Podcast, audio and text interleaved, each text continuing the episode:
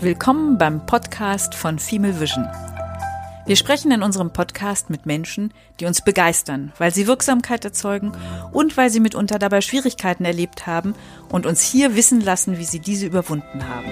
Uns interessiert, wie sie mit Einfluss und Macht umgehen, wie sie Kommunikation gestalten und wie sie die Systeme, in denen sie aktiv sind, bewegen. Wir sind Gudula Merchert-Werhan, Katharina Eucken und Marlene Nebelung.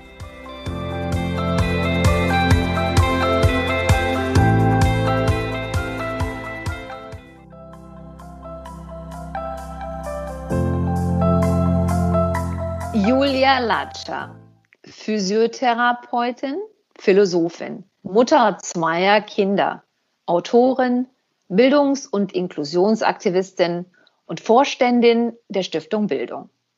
Ein Großteil von Julias Energie fließt in den Kampf für Inklusion. Ihre fast 18-jährige Tochter Lotte ist aufgrund eines Sauerstoffmangels bei ihrer Geburt mehrfach behindert. Nach einigen Jahren als Einzelkämpferin ist Julia nun seit acht Jahren bei der Stiftung Bildung. Gemeinsam Strickleitern knüpfen und diese über Mauern werfen, statt als Einzelne zu versuchen, die Mauern einzureißen, das hat sie bewogen, Mitstreiterin der Stiftung Bildung zu werden. Über das Leben mit Lotte hat Julia vor drei Jahren das Buch Lauthals Leben geschrieben. Ich bin Julia Latscher und ich habe mich erstmal, ich würde sagen, körperlich und dann geistig ausgebildet. Eben diese Kombination aus Physiotherapie und dann Philosophie und deutsche Literatur studiert. Und damit habe ich schon mal versucht, so einen ganzheitlichen Handlungsspielraum für mich zu eröffnen, was alles möglich ist, wie wir Veränderungen voranbringen können. Und ähm, mit meinen Kindern bin ich dann noch mehr geschult worden, eben eins mit und eins ohne Behinderung, ein Mädchen und ein Junge. Und ich habe mich dann auf den Weg gemacht, zu gucken, wie kann ich denn meine Energie gebündelter in die Welt zu bringen, um Gesellschaftsveränderung zu bewirken. Und da ist mir tatsächlich über soziale Medien die Initiativgruppe zur Gründung der Stiftung Bildung begegnet. Und ich habe denen einfach eine E-Mail geschrieben, habe gesagt, ja, ich will, ich will Mitgründerin werden. Und ich will eben mit einem ganz anderen Hebel Einfluss auf gesellschaftliche Veränderung haben. Und so ist es eben passiert, dass ich vor acht Jahren mit die Stiftung Bildung aus der Wiege gehoben habe und ähm, privat und beruflich mich jetzt sehr für Vielfalt und Inklusion einsetze und darüber auch gerne schreibe, weil ich finde, dass das Private politisch ist und dass ich auch mit meinen aus dem Privaten erzählten Texten viel Sensibilisierungsarbeit leiste und neue Welten eröffnen kann. Gerade mit einem Kind, was mit einer schweren Mehrfachbehinderung auf die Welt kommt, ist unser System erstmal so ausgerichtet, dass alles über die Mutter abläuft. Wie so häufig auch bei gesunden Kindern die ersten Jahre ist es je nach Beziehung dann natürlich auch darauf ausgerichtet, dass die Mutter mehr zu Hause bleibt, weil die Mutter auch erstmal stillt. Und bei mir war das auch ganz häufig bei all den Terminen, die ich haben musste, bei all der, der Gesellschaft und familiärer Druck auch um mich herum. Ich muss so viel wie möglich da sein und gucken, dass es meinem Kind gut geht. Und dass das sich dann so etabliert und dann auch wirklich als Selbstverständlichkeit die ersten Jahre erstmal auch nur an mir hängen geblieben ist, das äh, finde ich sehr schwierig, auch im Rückblick und im Vorwärtsblick würde ich mir so ein Leben von Anfang an ganz anders gestalten und mir viel mehr Hilfe dazu holen. Weil ich gedacht habe, ich bin dann eine gute Mutter, wenn ich das alles alleine schaffe und weil die Mutterliebe und die Beziehung der Mutter zu den Kindern das Instrument ist, um vielleicht Heilung oder auch Weiterentwicklung für das Kind zu ermöglichen. Und es wurde mir auch nicht so vorgelebt, dass dieses Delegieren total gesund sein kann und Systeme erhalten kann. Denn dann das führt weniger zum Ausgebranntsein und auch eine gewisse Portion Selbstaufgabe. Also erstmal war ich noch in einem relativ flexiblen System, weil ich noch studiert habe, als meine Tochter zur Welt gekommen ist. Und da hatte ich tatsächlich auch eine total tolle junge Professorin an der Humboldt-Uni, die mich sehr unterstützt hat und mir auch mehr Zeit gegeben hat und viele Gespräche mit mir geführt hat. Und die hat mir dann den wahnsinnig wichtigen Hinweis gegeben, man kann nur zu Ende studieren, wenn man ausreichend Hilfe hat. Und die hat mich überredet, mir ein Au-pair zu suchen. Und ich hatte dann genau für meine Uni-Abschlussphase einen männlichen Au-pair aus äh, der Ukraine und ähm, habe tatsächlich so durch meine Professorin gelernt, ich muss das nicht alles alleine schaffen. Und wenn ich auch inhaltlich gute Arbeit machen will, brauche ich einen klaren Geist. Und den bekomme ich nur, wenn ich bestimmte pflegerische Tätigkeiten auch wirklich delegieren kann. Und also ich habe relativ jung Kinder bekommen und das hat mich auch sehr empowert, weil ich viel Kraft zur Verfügung hatte. Ich, ich würde mich dann eher als Visionärin bezeichnen als Idealistin. Aber wenn Idealistin bedeutet, dass ich eben Optimistin bin und mich sozusagen neuen Herausforderungen stelle und sie annehme, statt gegen sie zu kämpfen, dann ja. Ich wurde mit dem Thema Macht ähm, konfrontiert und zwar, weil unser medizinisches System natürlich auch sehr machtvoll und hierarchisch aufgebaut ist. Mhm. Und ähm, die Behinderung meiner Tochter ist das Resultat eines ärztlichen Fehlers unter der Geburt. Und ich habe genau auch um die Geburt herum erlebt, wie machtvoll diese männlichen Ärzte um mich herum waren und wie entmündigt ich wurde in dem Moment. Ich hatte, ich hatte ein Gefühl, eine Intuition, die nicht ernst genommen wurde und ähm, viele Männer haben über mich und auch dann über das Leben meiner Tochter entschieden, ohne mich da wirklich einzubinden oder ähm, hören zu wollen. Und ich bin hauptsächlich dann auch zu männlichen Ärzten, Experten geschickt worden mit all den Therapien und Diagnosen, die gemacht werden mussten. Und ähm, für mich war das eine sehr unschöne Erfahrung, mich selbst so machtlos zu fühlen in dem medizinischen System. Und andererseits hat mich das auch sehr stark gemacht, wirklich auf mich zu hören und zu lernen, mich durchzusetzen und selbst machtvoll zu werden und auch mich zu trauen, abzuwenden in bestimmten Situationen und zu, zu sagen, dass ähm, ich einfach so entweder nicht weiter kommunizieren kann oder einfach auch nicht weiter ähm, solche Termine wahrhaben will, äh, wo von oben herab über ähm, wichtige Dinge entschieden wird. Und ich habe auch als Physiotherapeutin im ähm, sozialpädiatrischen Zentrum gearbeitet und ich hatte viel mit machtvollen Männern zu tun, die bestimmte Stationen dirigiert haben. Und wenn man nicht zum Kernteam gehört wurde, dann wurde man sehr übergangen und es wurde auch sehr herablassend ähm, mit mir kommuniziert. Und deswegen bin ich auch damals aus dem medizinischen System ausgestiegen und in die Geisteswissenschaft eingestiegen und habe mir dann, glaube ich, wirklich sehr ähm, sehr genau angeguckt, in welchem System ich arbeiten will und habe diese Stiftung mit aufgebaut, um andere Strukturen entstehen zu lassen, die eben auch nicht von männlicher Macht dominiert werden.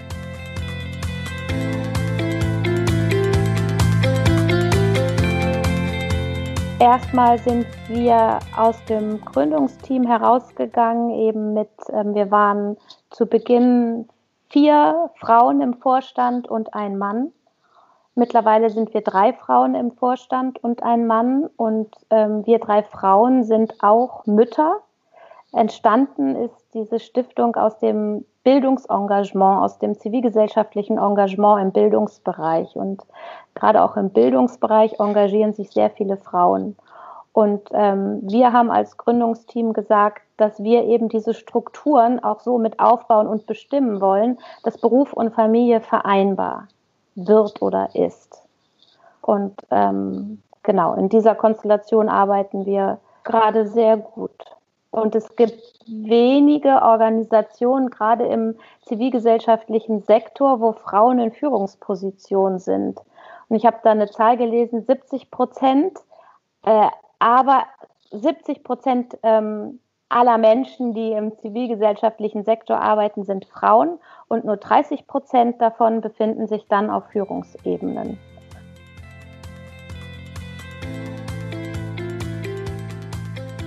Ich glaube, dass dieser Erfahrungsraum, den ich da betreten habe und auch diese Ohnmacht, die ich erfahren habe rund um die Geburt und die ersten Lebensjahre, die haben mir sehr klar gezeigt, dass ich aus der Schüchternheit raus will und dass ich sehr genau kennenlernen will, wer ich bin, was ich will und was ich kann. Und ähm, diese Grundlage war, war für mich sehr wichtig, mich dann so beruflich einbringen zu können. Und deswegen denke ich immer, alle Erfahrungen haben Berechtigung, so schmerzhaft sie auch sind. Wir müssen nur gucken, dass wir damit ähm, was umsetzen können, was bewirken können.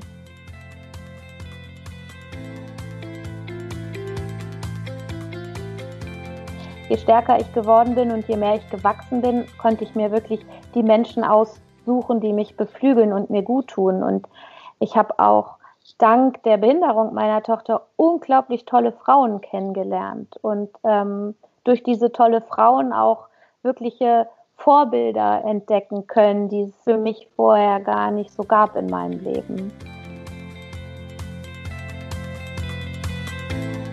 Also für mich ist erforderlich, dass vor allen Dingen auch Frauen Frauen stärken und ähm, Arbeitsstrukturen geschaffen werden, in denen Frauen gestärkt werden können und dass auf gar keinen Fall Männer vergessen werden oder abgehängt werden, sondern Männer mit einbezogen werden müssen in diesen Prozess. Und da kann ich auch nur wieder aus der eigenen Erfahrung erzählen, dass wir in der Stiftung Bildung ähm, sehr genau darauf achten und das auch fördern, dass ähm, Männer, die Väter werden, mindestens sechs Monate Elternzeit nehmen sollen, um in diese Erfahrungswelt zu kommen, was das bedeutet, ähm, Verantwortung für die Kinder zu übernehmen und teilweise beruflich auszusteigen und auch allein verantwortlich in diese Welt der Erziehung, der Kindererziehung oder der Kinderbetreuung einzusteigen. Und so wie wir die Frauen empowern müssen und wollen, müssen wir auch die Männer empowern, wirkliche Väter zu werden. Ja, wir haben relativ junge KollegInnen und ähm, wir sind gerade sozusagen im ersten Erfahrungsbereich. Ein erster Arbeitskollege ist ausgestiegen ähm, für Erziehungsurlaub und ähm, aufgrund eigener Strukturen werden das nicht ganze sechs Monate werden, aber das ist jetzt sozusagen unser, unser erster Versuch, wie das möglich ist und es wird total gut angenommen.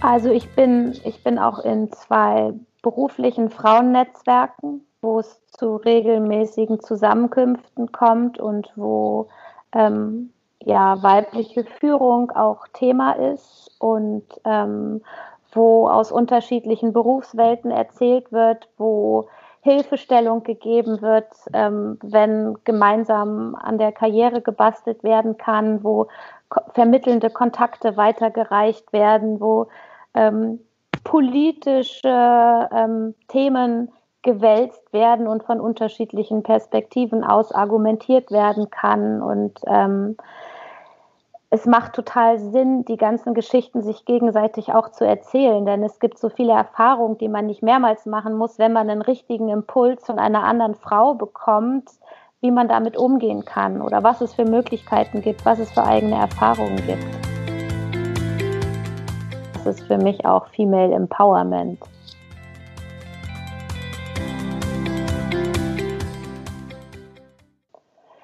Was mir äh, Kraft gibt und wo ich sozusagen wieder meine Batterie auflade, das sind ähm, Freundschaften und das sind insbesondere sehr intensive Frauenfreundschaften und auch ähm, Naturerlebnisse. Also ich versuche, ich habe mir auch einen Hund angeschafft und ähm, der unsere Familie so viel glücklicher und lebendiger wieder macht. Und ich versuche unglaublich viel rauszugehen und mit mir zu sein und Berge zu besteigen und in Täler hinab zu gucken und meinen Körper zu fühlen und meinen Geist zu lehren und einfach wirklich regenerativ ähm, mit mir umzugehen.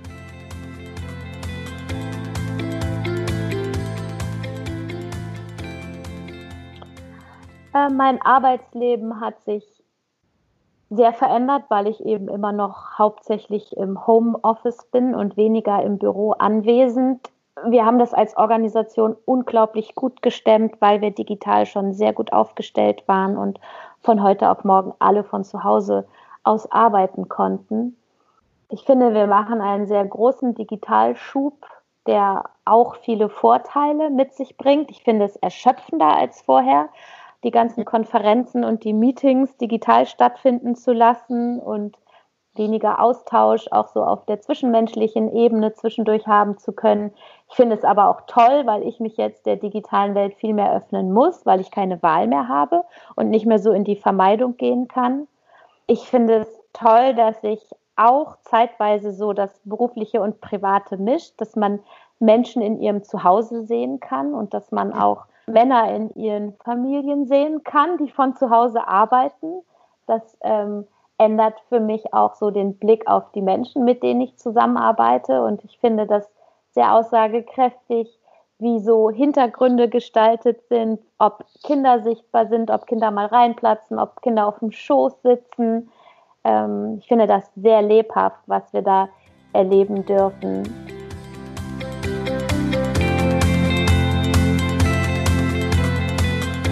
Wir unbedingt diese Chance ergreifen müssen, das, was sich jetzt so vehement uns zeigt, auch in einen transformativen Prozess zu bekommen und ähm, strukturelle Ungerechtigkeiten, Bildungsungerechtigkeiten, denn Distanzlernen bedeutet, Familien müssen auch Räume haben, ähm, überhaupt digitale Tools, um am Distanzunterricht teilnehmen zu können. Eltern müssen Kapazitäten haben, um ihre Kinder auch zu unterstützen und in vielen Zuhauses, wenn es das Wort gibt, sind es doch sehr, sehr, sehr herausfordernde und chaotische und auch ähm, ermüdende, erschöpfende Zustände. Und wir müssen unglaublich nachjustieren und wir müssen unglaublich viel Geld in, in Bildung investieren.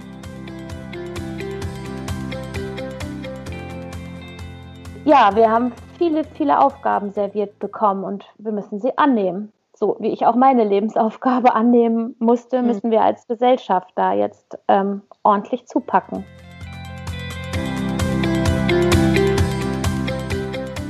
Also wir erleben, dass wir erstaunlich gut unsere bisherigen Projekte weiter umsetzen können und wir erleben, dass unsere bisherigen Projekte gerade auch Berechtigung in Corona-Zeiten hat, weil es bei uns um Chancengerechtigkeit im Bildungsbereich gibt und ähm, mehr denn je ist unsere Arbeit von Relevanz und mhm. mehr denn je brauchen wir eben auch Finanzierungsmöglichkeiten für unsere Arbeit, um mhm. wirksam sein zu können.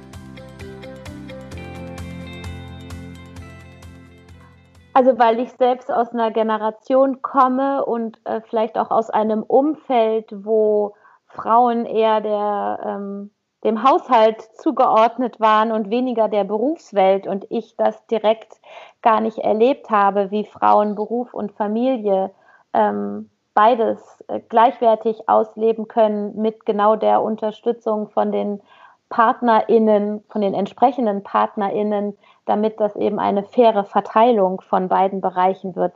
Das habe ich nicht erlebt und das finde ich total wichtig, solche Menschen im Leben zu treffen, wo es vielleicht trotz ähm, großen Anstrengungen auch wirklich erfolgreich war und funktioniert hat und Frauen dieselben Möglichkeiten wie Männer bekommen haben.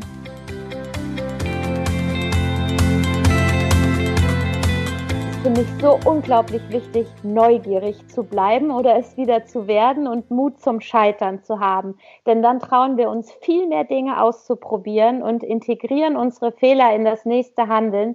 Und ich finde, viele Menschen sind ähm, zu vorsichtig geworden und äh, Corona gibt uns genau jetzt die Möglichkeiten, Strukturen wirklich zu verändern und einfach mal komplett neue Dinge auszuprobieren und auch Dinge, wo wir immer dachten, das geht überhaupt gar nicht. Und es ist plötzlich schon so viel mehr gegangen. Wir hätten nie gedacht, dass das möglich ist, dass von heute auf morgen irgendwie mit dem Shutdown umgegangen werden kann und dass wir ganz neu denken lernen dürfen und dass wir jeden Tag neu aufstehen und gar nicht wissen, was der Tag uns bringt und dass das ganze Berufsleben zu Hause stattfindet. Und ich finde das so unglaublich, wie schnell eine Wandlung möglich ist. Und das sollten wir viel mehr in unseren Alltag zurückholen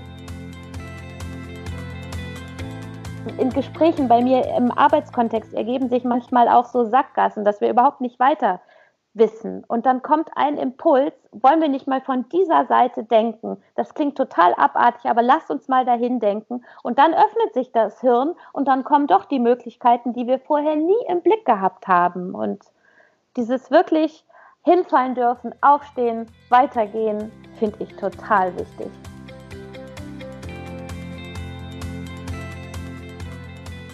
Ich finde dieses ähm, nichts wirklich selbstverständlich hinnehmen total wichtig. Und in diese Falle bin ich getappt, dass ich bestimmten Rollenzuschreibungen erstmal erlegen war und gedacht habe, das ist das, was ich jetzt leisten muss und das ist das, was mir als Mutter, ähm, ja, das ist meine Rolle als Mutter und ich finde total wichtig, immer wieder zu gucken, was will ich denn und wie kann ich wirklich herausfinden, was ich wirklich, wirklich will. Und das kann ich nur herausfinden, wenn ich mir immer wieder andere Lebenssituationen, andere Familienstrukturen, andere, ähm, andere Vorbilder suche, andere Kulturen erfahre, wo ganz anders gedacht und gelebt wird und dieser Mikrokosmos Familie auch.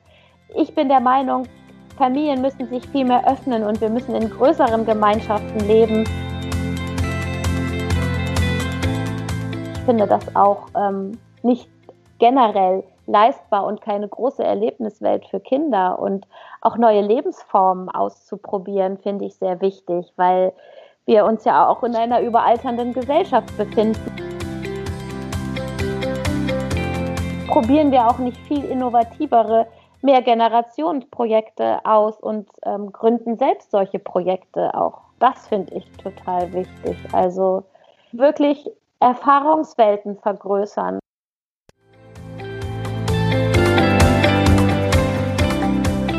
Eigene Strukturen, durch die man geprägt ist, immer wieder aufzubrechen und zu hinterfragen.